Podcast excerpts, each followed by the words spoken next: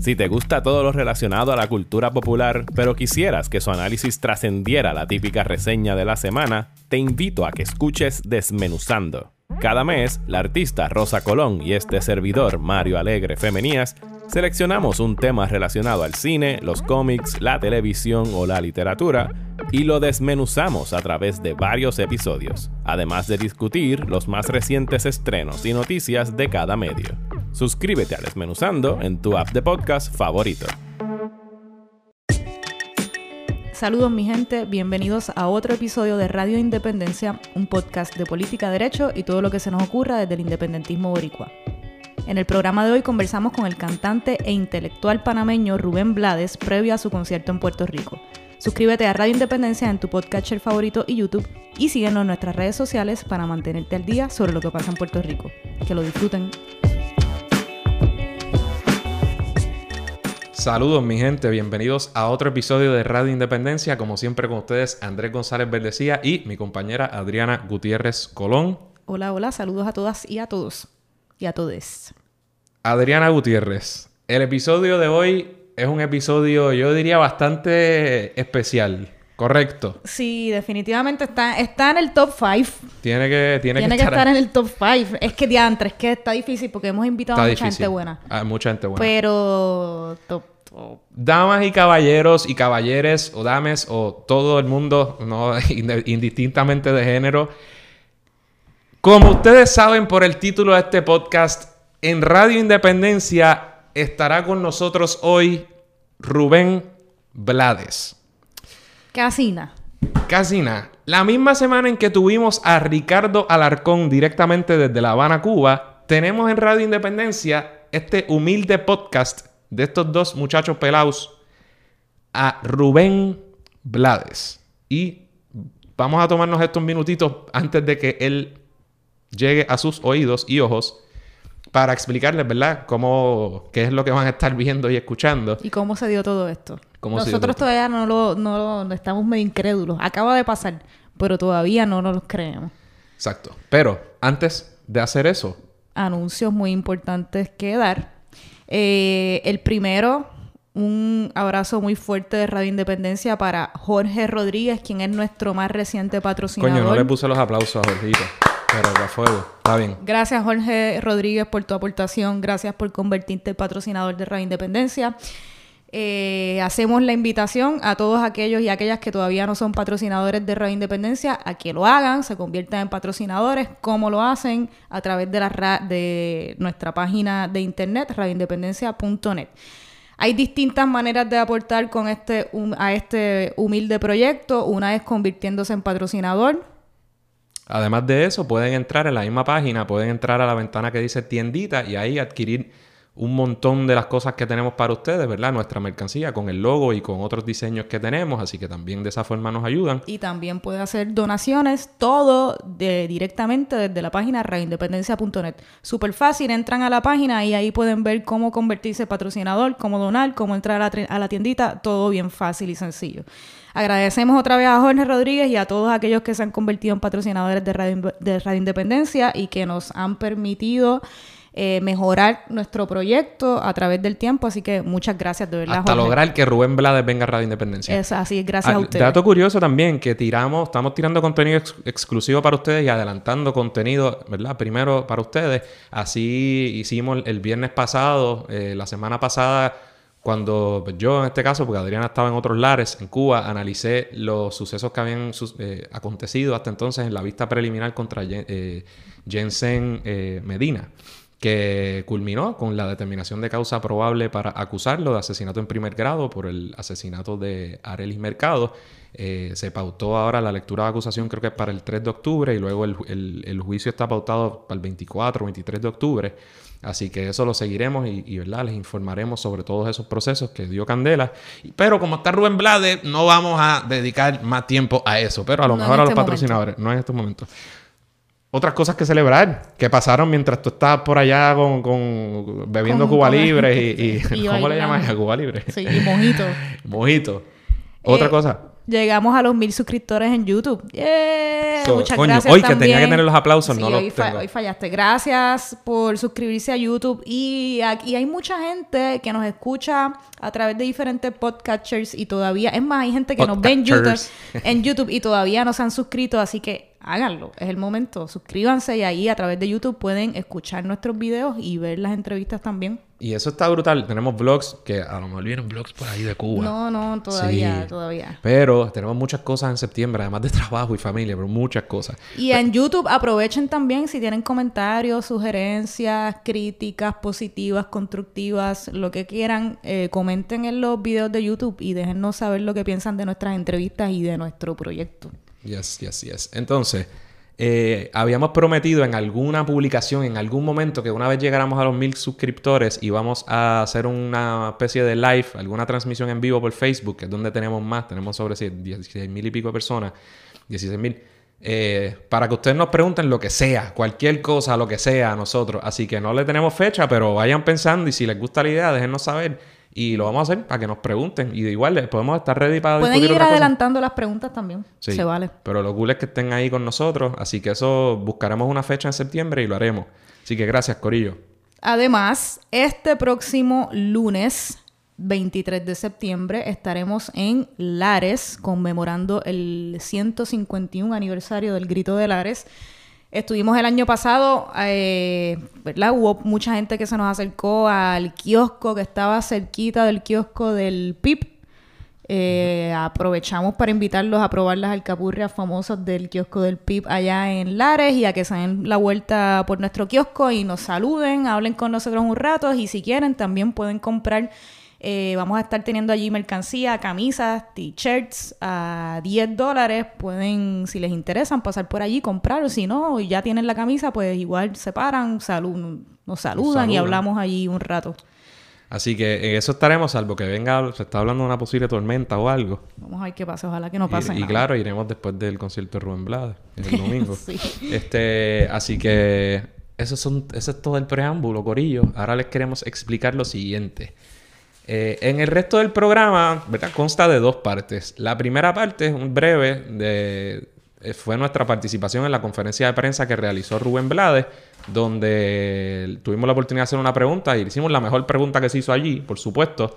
Y fue donde... Modestia aparte. Sí, y obviamente ustedes van a escuchar, y como llegamos temprano y estábamos adelante, pues una pregunta que no había hecho, que no había hecho la gente, pero que, que era súper importante. Y van a tener la oportunidad de escuchar lo que contestó, que ya la prensa lo ha reseñado bastante, claro, no hice en Radio Independencia, pero allí estábamos. Y en la segunda parte van a tener la oportunidad de escuchar sobre más de, más de media hora de entrevistas de nosotros, como siempre. a- ¿Sabes a quién? ¿Lo conoces? Rubén Blades. Rubén Blades.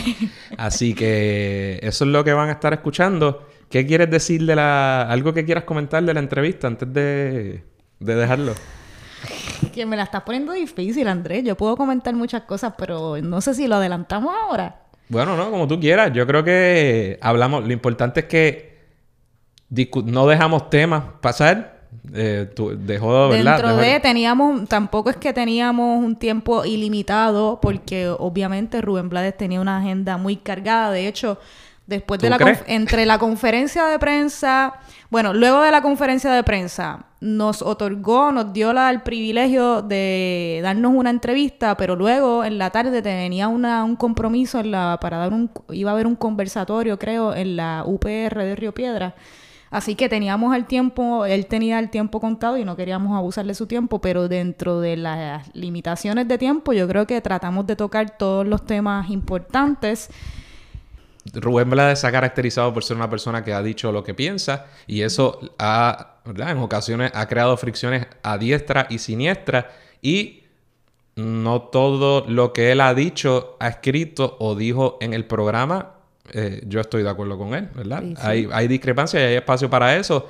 Eh, aún así, estamos profundamente agradecidos de que, de que haya cedido de su tiempo para estar con nosotros y contestarnos esa pregunta y, Y, dejarla sigue siendo uno de los exponentes más importantes de la salsa Y la- de muchas otras cosas. y de muchas otras cosas este, para Latinoamérica y una inspiración para muchos pueblos latinoamericanos y para nosotros también. Eh, Así que fue un súper privilegio, estamos bien agradecidos con Rubén Blades, fue bien humilde y fue bien buena gente y bien respetuoso con nosotros, así que estamos siempre agradecidos. Bueno, antes de pasar a la entrevista, creo que debemos decir una breve, biografía de una persona que tiene un, resumen, un currículum vitae bastante extenso. Pero es abogado para empezar, así que vino al podcast adecuado. Es egresado de la Facultad de Derecho y Ciencias Políticas de la Universidad de Panamá. También tiene una maestría en Derecho, un LLM de la Universidad de Harvard. Eh, tiene varios doctorados honorarios de, distintas universidades en los Estados Unidos. Berkeley, la de California. Berkeley, la, más famosa en música. CUNY, que es una universidad en Nueva York ha ganado unos cuantos Grammys antes de que, de hubiera Grammys latinos, ¿no? Tiene un fracatán de Grammys latinos, tiene 17 Grammys en total, pero también tiene Grammy anglo en un momento en que eso no se daba porque no se reconocía el talento latino. Ha salido sobre en 35 películas, sale en, distintas, salió en Predator, obviamente, se acuerdan de él en Predator, en Predator 2. este, en series de televisión sale en Fear the Walking Dead. Eh, fue candidato a la presidencia de Panamá en 1994, llegando en tercera posición. Fue ministro de Turismo en Panamá del 2004 al 2009. Es un bloguero. En su página tiene la esquina de Rubén, donde ha, escrito muchas cosas eh, y donde, se ha, donde ha creado mucha discordia de derecha y de izquierda. Recientemente no es secreto que ha tenido discrepancias con eh, no solo con Nicolás Maduro, sino gente como Silvio Rodríguez y gente más afín a la, con la revolución cubana eh, y, ha creado mucha discordia en la izquierda, tema que nosotros tocamos en la, en la entrevista y él dejó muy, ¿verdad? fijada muy claramente su, postura al respecto. Eh, y creo que de vez en cuando canta también y compone un poco de música. Así que a grandes rasgos, ¿algo más que añadir al currículum de Rubén Blades? Yo espero que no se nos quede nada. Quizás, quizás se nos queda algo. Escuchen bien esas respuestas. Hay unas que ciertamente a nosotros nos crearon eh, más que otras y que hubiéramos querido tener muchísimo más tiempo para discutirlas, para debatirlas eh, y ¿verdad? para aprender de una forma y otra, pero aún así se, tratamos de incluir esos temas y que respetuosamente él pudiera esbozar cuáles son sus posturas al respecto, particularmente por supuesto en lo político y de nuevo bien agradecido por la, por la oportunidad. Así ah. que nada, ahora sí, sin más preámbulo, Corillo, conferencia de prensa primero y después la entrevista de Radio Independencia a Rubén Sánchez previo a su... Ah, Rubén Sánchez. Ay, Rubén Sánchez. Rubén Blades previo a su concierto el 22 de septiembre de 2019. Que la disfruten. Buenas, Andrés González de Radio Independencia. Durante el verano de 2019 Puerto Rico vivió muchas manifestaciones políticas que no han sido muy características o antes vistas en Puerto Rico. ¿Cuál es su opinión sobre todo lo que vivió Puerto Rico? Yo lo que hago es que siempre que respondo algo de Puerto Rico me gusta traer algo de Panamá también, para hacer el hincapié en que esto no es una cuestión aislada. Yo espero que estas eh, demostraciones, porque en Panamá acaba de pasar algo muy interesante en la última elección, el independiente Lombana recogió casi 400 mil votos. Cuando yo participé como independiente, como el movimiento Papa Goró en el 94, hace 25 años, yo saqué, según ellos, 188 mil votos. O sea, quiere decir que hay eh, más personas que están reaccionando de una manera responsable y cívica frente a las instancias de mediocridad oficial y de corrupción oficial. El hecho de que aquí en Puerto Rico se haya dado esa manifestación y que ocurra dentro del contexto también de lo que ocurrió en Panamá, donde muchos diputados no fueron reelectos. Algunos de ellos eh, eran considerados seguros. Eh, me da a mí mucha eh, esperanza y mucho optimismo.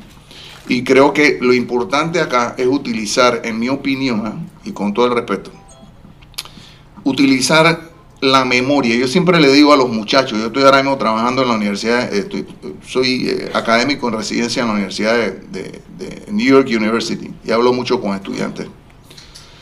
Nunca olviden lo que saben, yo les digo. No duden de lo que sea, de lo que saben. Y en este caso ya se probó algo que quizás algunas personas consideran que no era probable.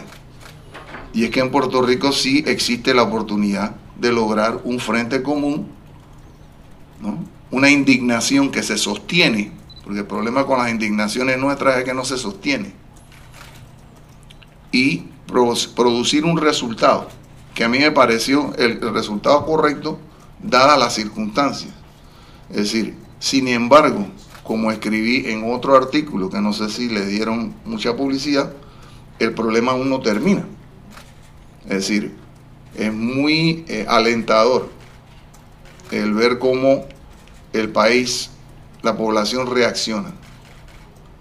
Es muy, fue muy alentador. Y vuelvo y repito, sea en el contexto de algo que estoy viendo que se va repitiendo en otros países, Panamá uno de ellos. Sin embargo, aquí en Puerto Rico todavía persiste un problema muy, muy serio que considero que también tiene que, ser eh, de la mejor forma posible, de la manera más objetiva posible, y es difícil porque es un tema emocional también, el asunto de la, del estatus. Eso se tiene que aclarar porque mientras esa situación del estatus no se aclare, va a ser muy difícil el poder crear un paradigma nuevo de administración pública, que es lo que yo propongo en el caso de Panamá. Nosotros necesitamos un paradigma nuevo de administración pública.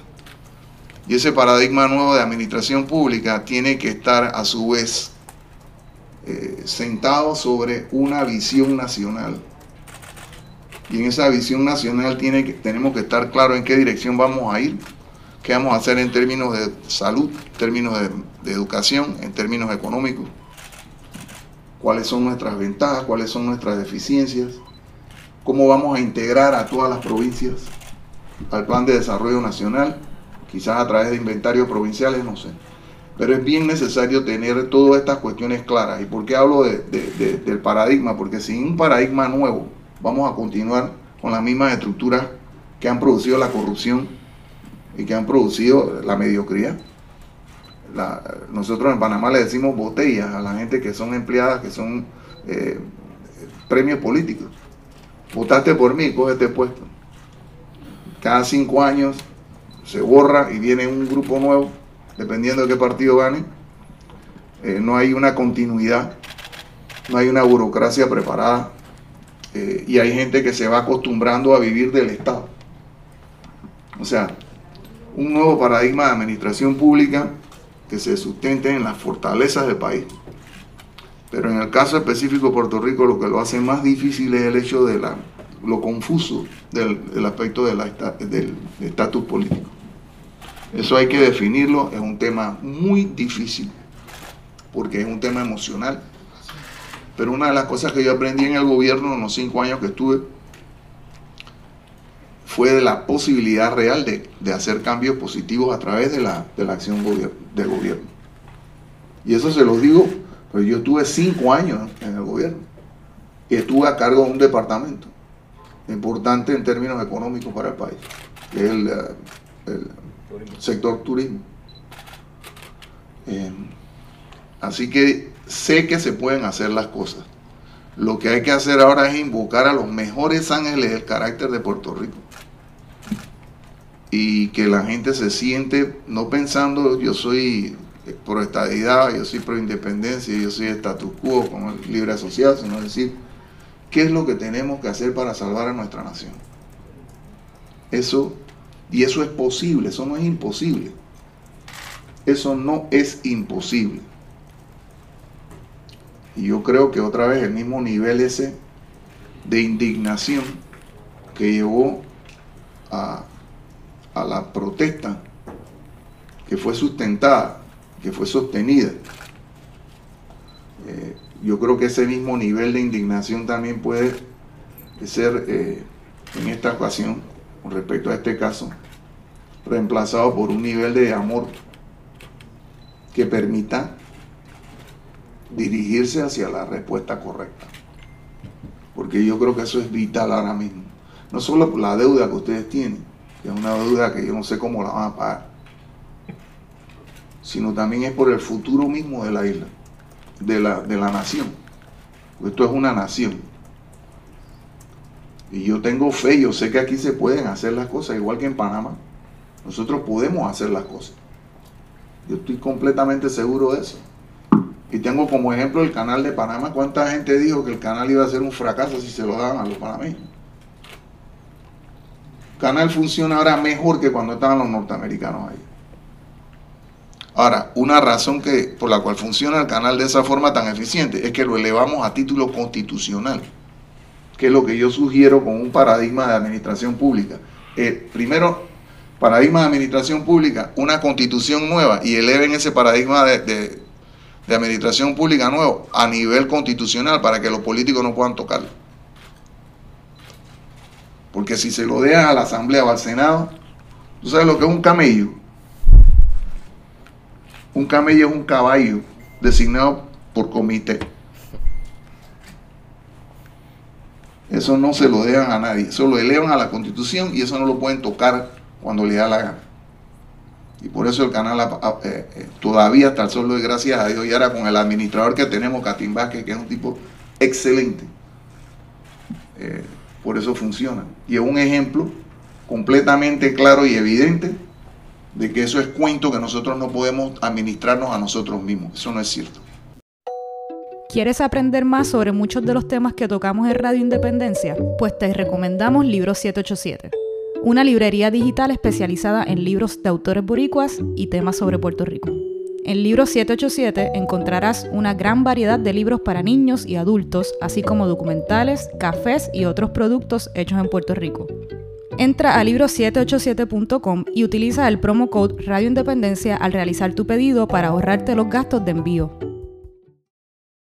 Bueno, mi gente, ahora en la parte principal de este programa, dicen que la ciudad de Nueva York tiene 8 millones de historias y yo he dicho en este programa anteriormente que en una ocasión, mientras yo estudiaba en Nueva York, hacía mi maestría en Derecho por allá por el Upper West Side, eh, vi a una persona que hablaba por teléfono y dije, contra, se parece a Rubén Blades eh, pero estaba hablando por el celular y dije, qué pena que no pudiera decirle lo mucho, ¿verdad? Que cuando, cuando se acercó y escuché la voz, supe que era él. Y dije, qué pena que no pueda, ¿verdad? Detenerlo, interrumpirlo y decirle lo mucho que, siempre me ha gustado su música y que ha sido una, una inspiración no solo musical, sino política, ¿verdad? Eh, y seguí mi camino y dije, coño, qué pena, eso nunca más se va a repetir. Y al rato una persona me toca por la espalda y me dice, disculpa, era que estaba hablando por teléfono. y yo creo que mi reacción fue más de... yo dije, bueno, a lo mejor pensó que fue descortés, que fui descortés, porque en realidad era que estaba pasmado, porque Rubén Blades se tomó la, iniciativa de seguirme y estuvimos hablando un rato de un poco de Panamá, de Puerto Rico y de distintas cosas.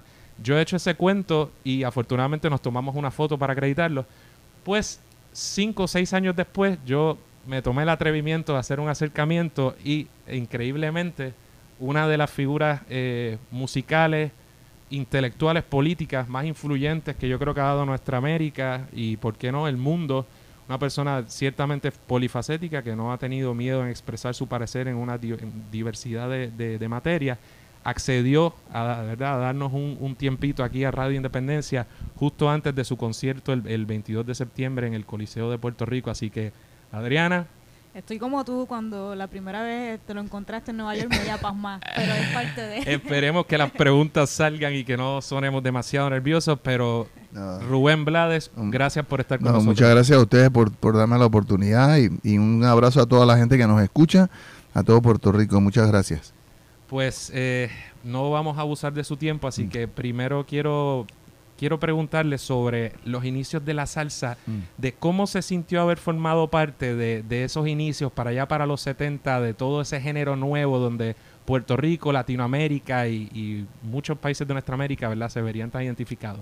Bueno, primero que todo hay que entender que la, música de este género, el afrocubano, salsa, como la llaman también, eh, representaba para nosotros una, una reflexión sobre quiénes éramos básicamente. ¿Por qué? Porque los temas que se presentan, a diferencia del rock and roll, que fue cuando eh, yo comencé, comencé fue con el rock and roll, que era la música de los jóvenes, pero venía en otro idioma.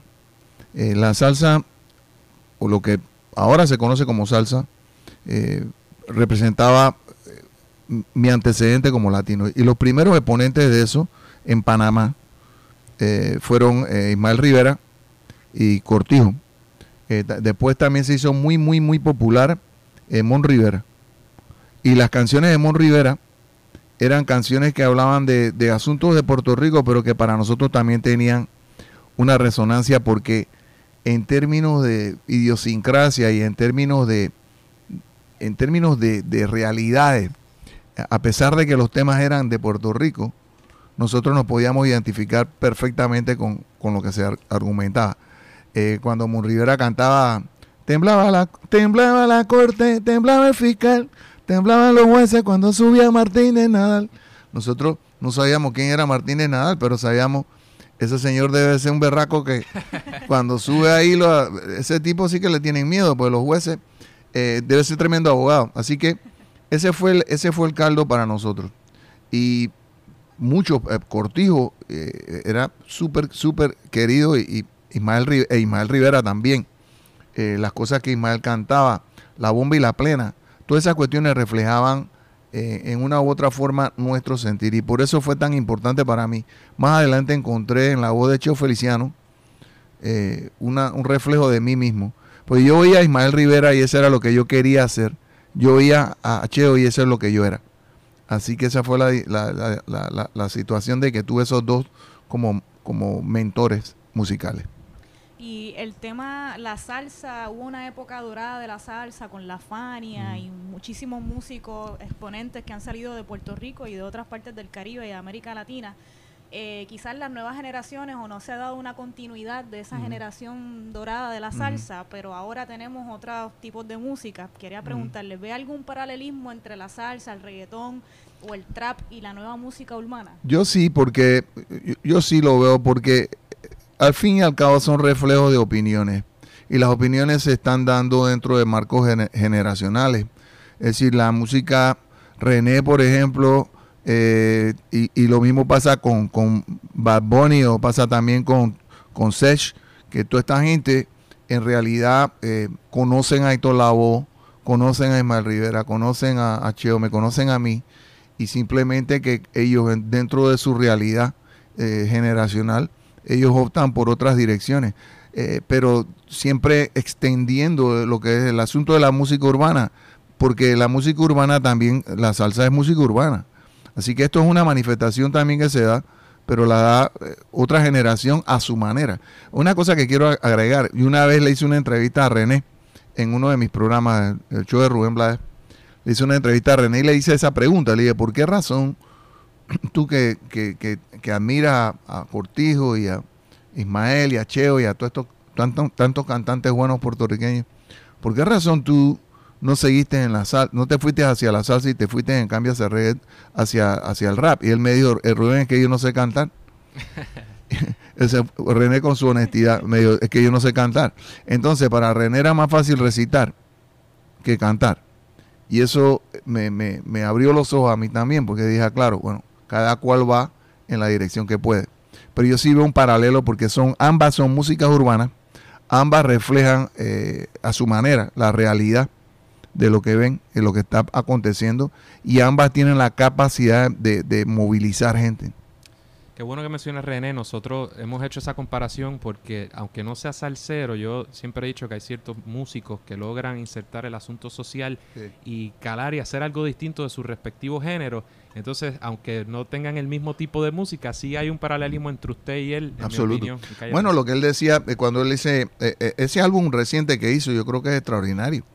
Eh, el, el hacer un análisis de tu ADN y visitar los sitios que aparecen en tu, en tu ADN, y no solamente visitar lo que, que, que son los puntos de origen tuyo, sino a la vez también poder compartir música con la gente originaria de esos puntos. Me parece extraordinario. Y el haber documentado todo eso en un eh, eh, eh, fílmico, en un documento fílmico, a mí me parece extraordinario. O sea, René a mí me ha dicho, eh, y lo ha dicho públicamente, que él, Buscando América, que esto era como una extensión de eso. Y, si tú oyes el, álbum ese, Latinoamérica, digo, ahí, tú estás oyendo y estás escuchando cosas que, que, efectivamente te recuerdan el trabajo que estábamos haciendo nosotros en el 70. Pues. Eh, así que sí hay una continuidad y sí hay una conexión, pero uno siempre tiene que entender que eh, las producciones van a reflejar las realidades de ese momento. Y en este sentido René hace lo que él se- hizo, lo que sintió, y ahora vendrán ya 10 años más tarde, otra generación nueva que va a hacer las cosas de otra forma. Y, Rubén, eres conocido como el poeta de la salsa y no tan solo y por tu salsa intelectual, no tan además de la calidad de músicos y la música de, mucha calidad que tiene tu orquesta. Gracias. Eh, ¿De dónde surge ese interés por temas sociales y políticos? Yo diría que eso en gran parte tuvo que ver con una combinación, es una combinación de elementos, todos son de Panamá. Mi abuela, empezando, mi abuela era una mujer combativa mi abuela era una mujer que luchaba por el derecho del voto a las mujeres en Panamá. Mi abuela era maestra. Mi abuela era una mujer de temple. Mi abuela se casó dos veces, se divorció las dos veces, como no quería saber de los tipos, eh, no aceptó plata de ellos y entonces como no podía mandar a los cuatro hijos a la escuela, mandó a las dos mujeres a la escuela y a los dos hijos varones los educó ella en la casa porque era maestra. A mí mi abuela me enseñó a leer cuando tenía cuatro o cinco años en la casa. Así que ella fue una mentora y siempre me, dio eh, las primeras instrucciones sobre la necesidad de, respetar y, de defender la justicia y de la oportunidad eh, a ser correcto, a no ser eh, corrupto. O sea, esas primeras lecciones yo las tomé de mi abuela. Más adelante, la lectura de un libro que escribió un abogado judío, apellido Libo, Samuel Libowitz se llama, eh, me influyó bastante porque ese señor fue uno de los defensores de, los, del caso de Scottsboro, de los negros que fueron acusados injustamente de haber violado a una mujer blanca. Y eso fue un episodio muy, muy horrible en, Estados Unidos. Pero el hecho de que ese señor se fuera de Nueva York hasta allá a defenderlo fue una de las cosas que yo pensé, me, inspiraron a ser abogado. Eh, eh, porque estaba luchando por la verdad y estaba protegiendo gente desprotegida. O sea, y entonces más adelante escuché un grupo de Brasil de música, era un grupo de jazz que se llamaba Jongo, J-O-N-G-O, Jongo Trio. Y ahí escuché dos canciones, eh, Menino de las Naranjas, el, Niño de las Naranjas, y Tejas Jiningain, Tierra de Nadie. Y esos dos temas eran temas sociales, pero eran cantados dentro de un formato de, entretenimiento. O sea, a mí me pareció eso extraordinario que, pudieras hacer eso. Y a eso se complementa la llegada de un cantautor argentino, Piero, que canta un tema eh, que me impacta mucho, que se tituló en su tiempo Mi viejo. Él canta de su papá. Y era la primera vez que yo escuchaba una balada que en vez de estar hablando del amor y las cosas, lo que hacía era reflejar una opinión sobre una relación social, una relación de, familia. Y eso a mí me pareció extraordinario. Y digo, bueno, entonces yo me acuerdo que yo llevé Pablo Pueblo a Piero para que la grabara. Y se la toqué en la guitarra. Él tuvo la gentileza de permitirme que yo lo visitara en su hotel y que tocara el tema en una guitarra que me prestó un amigo. Y cuando terminé le dije, si, si le pregunté si le había gustado a Piero y me dijo que sí. Y le dije, ¿usted lo grabaría? Y me dijo, no. Y le dije, ¿por qué no? ¿Por qué no? Me dijo, grábalo tú y así seremos dos. O sea, y eso fue lo que yo estaba en ese tiempo, eso fue en el 67. Estaba saliendo, yo tenía 16 años, 17, por ahí. Y eso me impactó mucho. Y me fui por allí también porque consideré que la música tenía entonces la posibilidad no solamente de entretener y de permitirnos el escape que necesitamos en las cosas diarias, las presiones diarias, pero que también podía servir para educar y para apoyar una idea que me parecía eh, eh, muy, muy importante, la idea de, la justicia y la idea de, la oportunidad. O sea, que siempre estuvo en la música no, no una vez se va de Panamá o una vez culmina estudios en Derecho, siempre estuvo. Sí, mi primera canción, de hecho, que yo escribí fue el 9 de enero, que la escribí en el 64, 65, yo tenía 15 años, lleva 16, que fue cuando tuvimos el problema con los norteamericanos en la zona del canal, eh, por, por el, vejamen que sufrió nuestra bandera eso en los tiempos que éramos, había una colonia norteamericana dentro de Panamá, en el área del territorio de la zona del canal.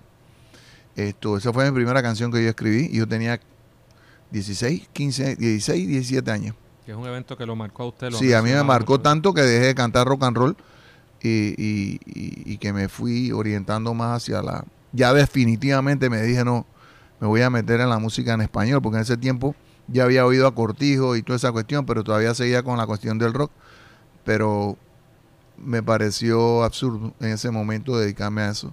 Y lo que hice fue que me, me, empecé a mover y ahí encontré a Yocuba y a Cheo. Bueno, eh, su relación, usted obviamente en, su natal Panamá, ¿no? oriundo de Panamá, pero su relación con Puerto Rico es eh, de larga, larga, de muchos años, por mil razones. ¿Qué representa para usted Puerto Rico? Usted puede decir sin ningún problema frente a quien sea que usted es puertorriqueño también. sí, yo le digo, no, yo se lo digo, hay gente que se molesta quizá porque dicen que no, pero tú eres panameño. Pero aquí en Puerto Rico siempre espiritualmente me han dado el, apoyo y el cariño que se le da a un hermano, a una hermana, a un, a un hijo, a una, a una hija, a un esposo, a una esposa. O sea, así que yo no me siento, nunca me he extraño aquí. Al contrario, eh, y lo digo y lo repito siempre, que yo estoy súper agradecido porque ustedes aquí no necesitan importar a nadie, músicos. Ustedes tienen aquí músicos de, todo tipo, de toda gran calidad, hombres y mujeres. Y el hecho de que, el hecho de haber podido eh, ser aceptado aquí, eh, lo que hace es reafirmar el, eh, la, cualquier posible posibilidad, cualquier posible percepción de valor que tenga mi música, porque ustedes tienen en ese sentido tienen muchísima más experiencia que nosotros en Panamá en cuanto a, lo que es producción y, a y en cuanto a lo que son artistas y de proyección no solo nacional sino internacional. Así que el hecho de que aquí, al igual que en Cuba, por ejemplo, me hayan aceptado como músico, a mí me, da la, posibilidad de creer que efectivamente mi trabajo tiene algún valor. Y eso eh, yo siempre lo, he agradecido. y desde el principio, la primera vez que vine, la manera como me trató la gente siempre acá fue muy especial. No solamente el público, sino también los músicos mismos. Digo, yo la primera vez que vine aquí me quedé en casa de Richie Ray, o sea, eh, eh, por un, par de días. Y después de Richie Ray me fui a vivir en la casa de, de, Charlie Pirata Coto, que era el timbalero de, de, Richie en ese tiempo. Esto, así que en Villa Palmera. Eh, así que yo siempre he estado acá y la gente me ha tratado siempre muy bien y eso a mí me marcó para siempre. Y encima me hicieron hijo por, meritorio de Puerto Rico, hijo adoptivo de Ponce y de aquí. También el consejo me dio una, eso, una ciudadanía, eh, ¿cómo se llama? Eh, honorífica. Honorífica, correcto. que me llena de mucho orgullo a mí y a todos los panameños usted ha sido muy vocal en los temas políticos, no solo a través de su música, sino que también ha sido ministro de Turismo en mm. Panamá, fue candidato a la presidencia en Panamá. Mm. Durante todos estos años y con toda la experiencia que tiene en el presente, ¿ha cambiado su visión política a través de los años? Si la vas amoldando, la vas mejorando. Lo que no vas alterando son los conceptos y, las razones por las cuales entraste al asunto. Eh, es decir, yo creo que es sumamente importante que todos participemos en, el proceso político. Creo que es absurdo que digan que un artista no debe participar en el proceso político, porque los artistas somos ciudadanos. Los efectos de la mala administración pesan sobre nosotros y sobre nuestra familia y nuestro futuro igual que cualquier otro. Así que esa cuestión de que el artista no debe opinar, yo estoy completamente en desacuerdo con eso. Al contrario, yo creo que tenemos una obligación incluso mayor porque tenemos más visibilidad y hay una, un, mayor poder de convocatoria. O sea, tenemos que utilizar eso sí, ese poder de una manera responsable, que es lo que he hecho. Lo que también hice fue que no solamente me quise quedar en el asunto de escribir, porque ¿qué pasa? Que, eh, que se van dando contradicciones. Por ejemplo, cuando yo empecé a escribir, cuando yo escribí Pablo Pueblo y grabé Pablo Pueblo, yo no tenía la, comodidad que me ha dado eh, eh, el trabajo a través de los años. ¿no? Económicamente, yo no estaba, yo cuando yo escribí Pablo Pueblo, yo estaba en la posición de Pablo Pueblo. Pues entonces Pablo Pueblo crea una oportunidad de éxito. Y de repente económicamente uno le va mejor. Y ya entonces uno puede ayudar más a su familia y uno está mejor. Y de repente pasaste el, el momento ese de Pablo Pueblo, de los sustos, eso de que todos los días no sabe de dónde van a salir las cosas. Trabaja fuerte, pero no se mejoran las cosas. Entonces yo consideré que había una contradicción allí entre lo que yo había, lo que escribía, que estaba escribiendo, y lo que estaba pasando conmigo económicamente. Y por eso me, surge la, urgencia de participar políticamente de una manera más activa ahora.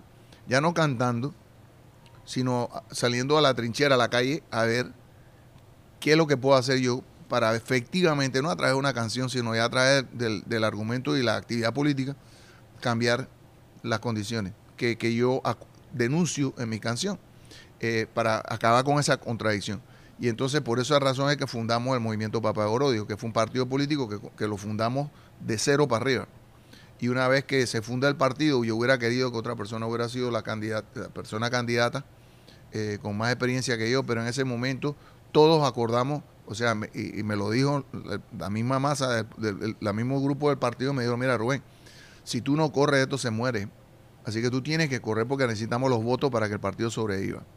Y entonces yo digo, ok, vamos entonces. Entonces hicimos la campaña, eh, participamos, habían siete candidatos, llegamos tercero. Eh, habían 27 partidos políticos, nosotros nos fuimos sin alianza con los grupos que nosotros consideramos que son los grupos que son los responsables incluso hasta el día de hoy del, del problema de corrupción que tenemos y de mediocridad oficial en Panamá. Y al final tú tienes que trabajar con lo que hay. Y por esa razón más adelante uno de los partidos que nos había ofrecido incluso alianza que nosotros rechazamos, digo, el, la persona que estaba, eh, Martín Torrijos, que era el, candidato, me pareció entre todos los candidatos que era el candidato que, que, ofrecía la mejor posibilidad para tratar de empezar por lo menos a enderezar rumbo, a pesar de que estaba en un partido político, que son los partidos políticos de corte tradicional que nosotros condenamos. Pero la alternativa no existía. Tú no puedes entrar al gobierno si no es con un partido en ese momento y de todos los partidos digo, bueno, voy a entrar en, voy a participar en este. No me hice miembro del partido, me hice miembro de un grupo que fue a administrar al país. Y mi responsabilidad en ese momento era la de tratar de que en el área que se me asignaba a mí, la corrupción no tuviera entrada, ni tuviera tampoco apoyo. Y eso fue lo que pasó. Yo estuve allí cinco años trabajando. Yo empecé con, un, eh, cuando yo llegué, el turismo estaba representando entre 450 y 560 millones de dólares al año al Producto Interno Bruto. Cuando yo salí de ahí estaba en 1.200 millones. Eh, hubo hicimos, escribí la primera ley de turismo con otros compañeros abogados, escribimos la primera ley de turismo, hicimos un plan de desarrollo a, a, a, a, 20 años, cambiamos la manera como se licitaba la publicidad turística, o sea, hicimos todo una, incluso un programa para rehabilitación de pandilleros, para convertirlos en, en asistentes turísticos, o sea, hicimos toda una serie de, de cosas que dentro de, de un cinco años es casi imposible, menos de cinco años, pues en realidad tiene tres años para tratar de hacer las cosas. Eh, por lo menos hicimos el intento y lo que hice yo con eso, eh, abandonando mi carrera como músico y como actor, para dedicarme a mi país, también fue dejar un mensaje y sobre todo un ejemplo para los muchachos y la gente más joven de que tú tienes que pensar también en tu país, no solamente en ti. Esos cinco años yo no hice disco, no hice película, no, gané Grammy ni nada de eso, pero, pero lo que salí de ahí enriquecido por algo que no me lo puede dar nadie no solamente el servicio público, que es noble, sino también la capacidad de yo verme en el espejo por la mañana y decir, bueno, tú por lo menos hablas, pero haces lo que hablas, tú, porque mucha gente habla y no hace, no sigue el ejemplo de lo que dice. Yo trato de ser consistente, cometo errores como cualquiera, claro, no soy perfecto en lo absoluto, pero ese pedazo, esos cinco años, yo me siento muy orgulloso de haberlos hecho. Perfecto, pues Recientemente en conferencia de prensa usted habló, ¿verdad?, de que su, de que su obra y sus posiciones le han, reci le han eh, recibido crítica a veces de la izquierda y de la derecha por, sí. por, por, la naturaleza de su contenido y el momento en que ha producido. Ciertamente la crítica de la derecha se, ¿verdad?, lo podemos entender o es la que hemos visto tradicionalmente, pero también hemos visto que ha tenido diferencias sí. con otras figuras, ya sea Silvio Rodríguez u otras figuras muy conocidas. Eh, ¿Dónde usted se colocaría dentro del espectro, espectro político como lo conocemos? Eh, ¿Dónde está Rubén Blades? ¿A la izquierda, al centro? Es que eso, es lo, eso es lo que pasa. A mí, a mí, siempre me han preguntado, yo siempre he dicho, estoy en la izquierda, porque, es decir, si en, en, lo que son los patrones generales, no te dicen, usted está en el centro, en la derecha o en la izquierda, yo, yo claro. siempre tendría que ubicarme en la izquierda. El problema que hay en la izquierda, perdón, el problema que hay en la izquierda es que en la izquierda hay de todo Digo, cuando te dicen izquierda, te están hablando maoístas, te están hablando de estalinistas, te están hablando de castristas, te están hablando de chavistas, te están hablando de mil cosas. Pero en la, en la izquierda también estaba Cristo, estaba Cristo Rey también, estaban los demócratas cristianos, o sea, en la izquierda hay de todo. Yo lo que no hago es identificarme con ideología. O sea, dentro de todo el espectro, el que no está de acuerdo con la derecha es un izquierdista. Y entonces en el espectro extremo de la izquierda, que no está de acuerdo con la izquierda, es un derechista. Y esas son estupideces, yo no, yo no me meto en eso. Yo estoy en el, en el lado del argumento positivo. No tengo ningún miedo, como se lo dije una vez al señor este que, que es este de, de Univision, uno de los de los personaje es Jorge Ramos. Ah, claro, lo iba a decir y no quise No, pero Jorge Ramos que me habló y me, lo primero que me preguntó, ¿usted es izquierda? Y yo soy izquierda y se lo dije de una vez. ¿Por qué? Porque a mí eso no me da miedo, a mí eso no me avergüenza. Lo que sí tengo que aclarar es que hay distintos tipos de izquierdas. Yo no creo en las izquierdas que tienen dictaduras, por ejemplo. Y es absurdo decir que en Cuba no hay una, o es absurdo decir que en Chile no hay una. Cuando tú sabes perfectamente bien, no importa lo bien que haya, que, que puedas defender, decir, bueno, hicieron esto, hicieron lo otro, yo creo un lugar donde tú puedas realmente ofrecer tu opinión sin que existan represalias a cambio de eso. Y, y eso nadie me puede decir a mí que eso no ocurre en Cuba. Entonces, cuando tú hablas de eso, entonces la gente dice, no, no, no, eh, eso no es así. Y lo mismo pasa con Venezuela. Tú sabes, eh, es decir, hay, hay, eh, los, los problemas son complejos y hay cosas positivas. Y quiero aclarar, yo con Silvio nunca he tenido problemas, los problemas los, los causan otros que dicen que Silvio hizo esto y que Silvio dijo lo otro. Pero yo, por supuesto que tenemos, tenemos eh, puntos en que diferimos completamente en cuanto a la interpretación del asunto, pero nunca hemos caído en, esa estupidez en que han caído otros de insultarnos ni, y, tampoco de faltarnos al respeto. Y yo creo que hay una cosa que lo digo y lo repetiré, repetiré siempre, que es el tiempo. El tiempo, por eso grabo estas cosas, por eso me gusta hacer estos programas. No porque crea que tengo la verdad, porque nadie tiene la verdad absoluta, eso es absurdo, pero sí creo que el tiempo se encargará de poner las cosas en su lugar y así, bueno, el día 18 de, de septiembre Rubén estaba hablando en Puerto Rico del 2019 y dijo esto, ¿no? Y eso es lo que, lo que yo creo, pero lo digo con buena voluntad, no lo digo con afecto de herir a nadie. Nosotros somos, ¿verdad? Eh, Este podcast se llama Radio Independencia, somos jóvenes independentistas y reconocemos y denunciamos eh, la presencia de un tiburón que todavía acecha nuestras costas al presente. Eh, queríamos preguntarle qué mensaje puede darle a todas y a todos los puertorriqueños que seguimos luchando por romper la cadena y echarnos a Ah. andar. Bueno, es que hay que seguirlo haciendo. Eh, y yo considero que ustedes tienen unos antecedentes muy buenos, digo yo. Periódicamente leerse a Betances es una buena idea.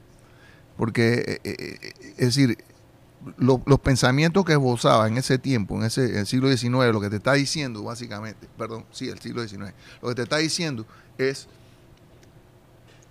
completamente válido hoy.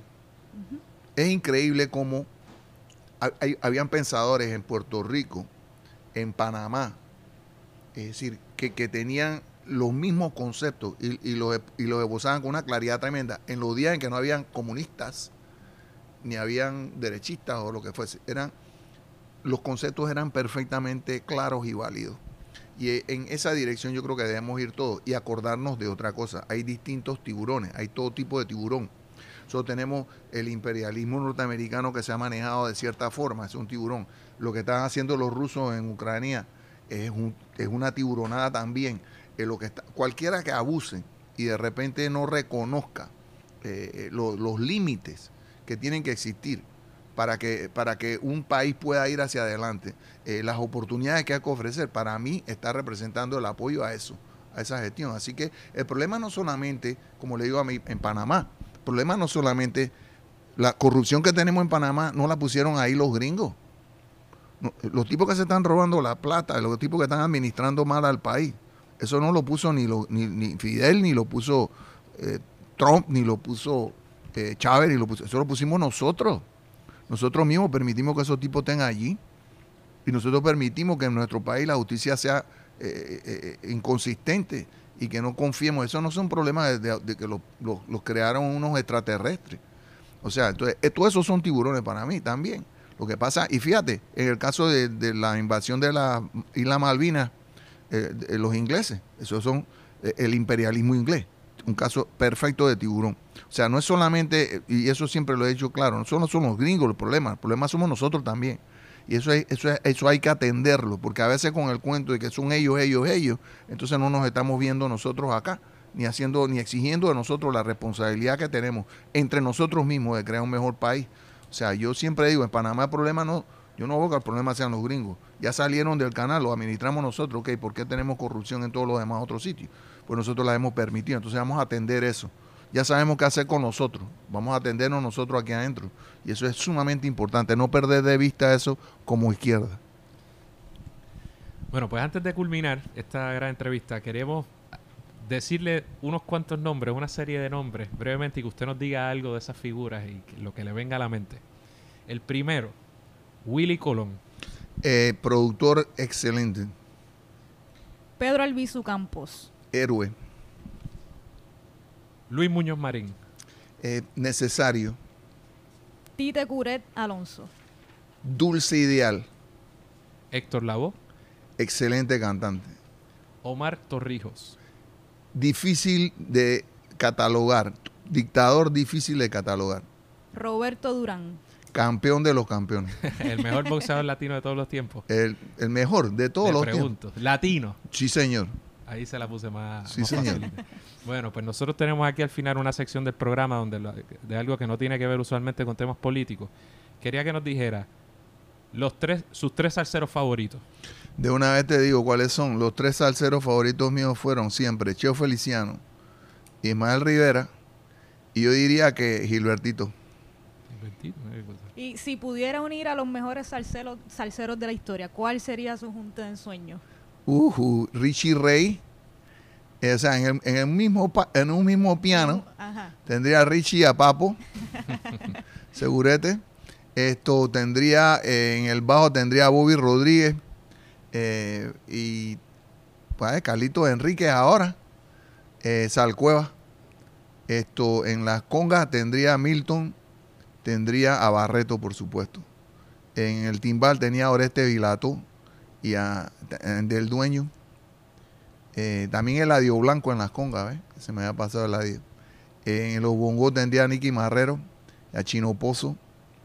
Esto, en las trompetas tendría a Mario, a, a Mario tendría a, a este, a, a Elías López, eh, tendría a Perico Ortiz, por supuesto. Eh, tendría en los trombones tendría a Leopoldo Pineda, tendría a José, a José Rodríguez, tendría a Barry Roger, eh, tendría a Willy Colón también. Que está grande. ese es un- No, sí, bueno, es un bandón. Esto, y para ver, ¿quién se me quedó? En, en- en los saxes tendría a, a Bausá y tendría a Mario Rivera. eh, y a Eddie Pérez. Eddie. Pérez. No, yo no fíjate, yo no necesariamente tendría que ser yo cantando. Yo en los boleros tendría a Gilberto Monroy. Esto tendría a Gilberto, tendría a Cheo. A Roena también lo tendría en los bongos. Eso se me había pasado, Roena. Eh, ¿Quién no, ah, no mencioné a Cortijo en los timbales? Esto, uff, cantante tendría, uff, cantante tendría Ismael y a Cheo. Pues eh, yo lo escucho. Yo tuve el- la primera vez que lo vi usted en persona fue en Lincoln Center afuera, un concierto que fue gratis. Ah, Eh, sí, sí. Y lo vi. Eso fue eh, un Eso año fue antes con de Harlow. encontrarnos. O, el, o no, fui eso con la el, eso banda. fue en el 2000, ese, le voy a decir qué año. Bueno, 2013 por ahí. No Eso recuerdo. sí, eso fue con la orquesta. Ya tenía la banda esta Sí. de Panamá. Y Se fue un gentío esa vez. sí, luego lo vi aquí en Puerto Rico. Y yo, en algún momento usted dijo o, o escuché algo así sobre la canción de Thriller, Thriller de Michael Ah, Jackson. sí. De cierta similitud. Sí, con- porque decía que eso me lo dijo Roberto Delgado, que me dijo, mira, las, mira, la, mira la- el, el, el acorde este el inicio. que había usado Quincy Jones. Para. Sí, sí. Él lo tiene en thriller, pero eso lo usamos nosotros en, en- en plástico. Para. Fue en plástico, no fue en Pedro Navaja. Fue No, fue en plástico, fue la primera vez. Oh, no, no, no, no, no, tienes razón. Fue en, en Pedro Navaja. Fue Pedro. Porque, Para. sí, ahí es que y yo tenía mis Pa, dudas ba, también ba, ba, ba, eso y ese arreglo, es de- ese arreglo fue de Perico Ortiz. Y entonces, eh, sí, y entonces Roberto Delgado decía que, Roberto Delgado, que es el director de la banda eh, de- de panameña que yo trabajo, Roberto decía, mira, ese acorde, ese acorde lo levantaron, de, se lo levantó este Quincy a, a- a Perico. Bueno, y para ir también culminando, usted ha hecho muchas cosas en su vida, es actor, es músico, compositor, político, activista social, entre muchas otras cosas que posiblemente se me quedan. ¿Cómo le gustaría que lo recordasen? como le he dicho a todo el mundo, yo, alguien que, que trató siempre, o sea, que traté de, de- de divertirme, pero también de contribuir. O sea, siempre. Nunca, nunca traté de hacer la cosa nada más para mí. Eso es importante. Eh, alguien que trató de contribuir. Eso, eso es así. Eso es la parte más que yo creo que más me define a mí. Bueno, pues antes de, antes de despedirlo, unas puntos de privilegio personal. En Mm. casa siempre su música estuvo presente mientras yo crecía, mi familia Gracias. Igual en- siempre lo igual escuchó, mi padre, voy a tener que pedirle que le envíe un saludo a mi padre y a mi esposa que se llama Aura Ligia y siempre me recuerda la canción de Ligia. Su, la canción de Sin tu cariño fue eh, la canción de boda, de mi canción de boda. Ah, qué bonito. Así que siempre, ¿verdad? Se fue una presencia en mi casa y por, por canciones como pues, tantas, tan- son tantas que es difícil hasta mencionarlo, más allá de Pedro Navaja, pero Patria. Tiburón, Patria, eh, eh, Buscando todas, Pablo. Pueblo, es que realmente todo, últimamente el último día de en la vida de Dan García, pero Sí. pero tantas, la de La canción del final del mundo. A mí la me de encanta. Gary, ¿cuál es la de Gary? La de se, se escapó, ¿cómo es? Este, Ave María. Gary se va a reír de esto cuando eso pasa cuando uno está ahí eh, y no está eh, Compañero de trabajo. A mí me pasa, y a veces tengo las mejores respuestas cuando estoy en la casa. Sí, que eso se, pasa. se escapó el Ah, sí, mentero, me- que se escapó el mentero Sí. Que tiembla la ah, tiembla la tierra. Sí, Cipriano Armentero. Cipriano Armentero.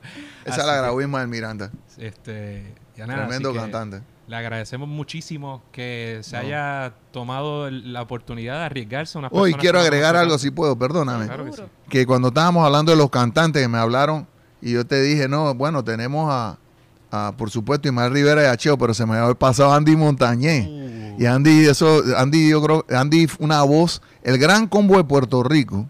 Como te digo, si mi papá tuviera que llevarse un álbum para una isla desierta, y tú le dices, y él le dice, señor, usted tiene patria, eh, perdón, tiene siembra y tiene eh, a Cángana, él se lleva a Cángana.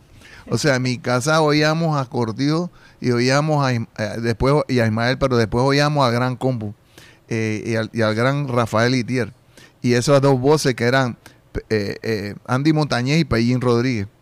Es decir, que en paz descanse Pellín. Pero digo, Andy, Andrés, es alguien que nosotros en Panamá, bueno, cuando llegaba el Gran Combo a Panamá, era como cuando ustedes me tratan a mí aquí. Así, así era cuando ellos llegaban allá. Incluso cuando se fue Roena del grupo, que entró Baby, eso era como, eso fue una, un sismo en Panamá. Pues la gente estaba acostumbrada a ver a todo el mundo igual, tú sabes. Esto, así que nada, se me había pasado An- Andrés. Disculpa, Andrés. Creo que sí. bueno, pues ya saben, el domingo 22 de septiembre, 50 años de música, de 1969 a 2019. Rubén Blades en el Coliseo de Puerto Rico. Damas y caballeros, esperamos que hayan disfrutado de este programa y le agradecemos nuevamente por No, muchas gracias a ustedes dos por haberme eh, invitado aquí a compartir con ustedes. Gracias, un abrazo bien grande y espero que estas palabras pues hayan ayudado a, a contribuir a, a- a la discusión. Muchas gracias. un Ah, honor. Gracias a ti, Adriana. Eso es todo por hoy. Esperamos que les haya gustado el programa. Agradecemos nuevamente a Rubén Blades por estar con nosotros. Recuerden suscribirse a Radio Independencia en su podcatcher favorito y YouTube y síganos en nuestras redes sociales para mantenerse al día sobre lo que pasa en Puerto Rico. Hasta la próxima.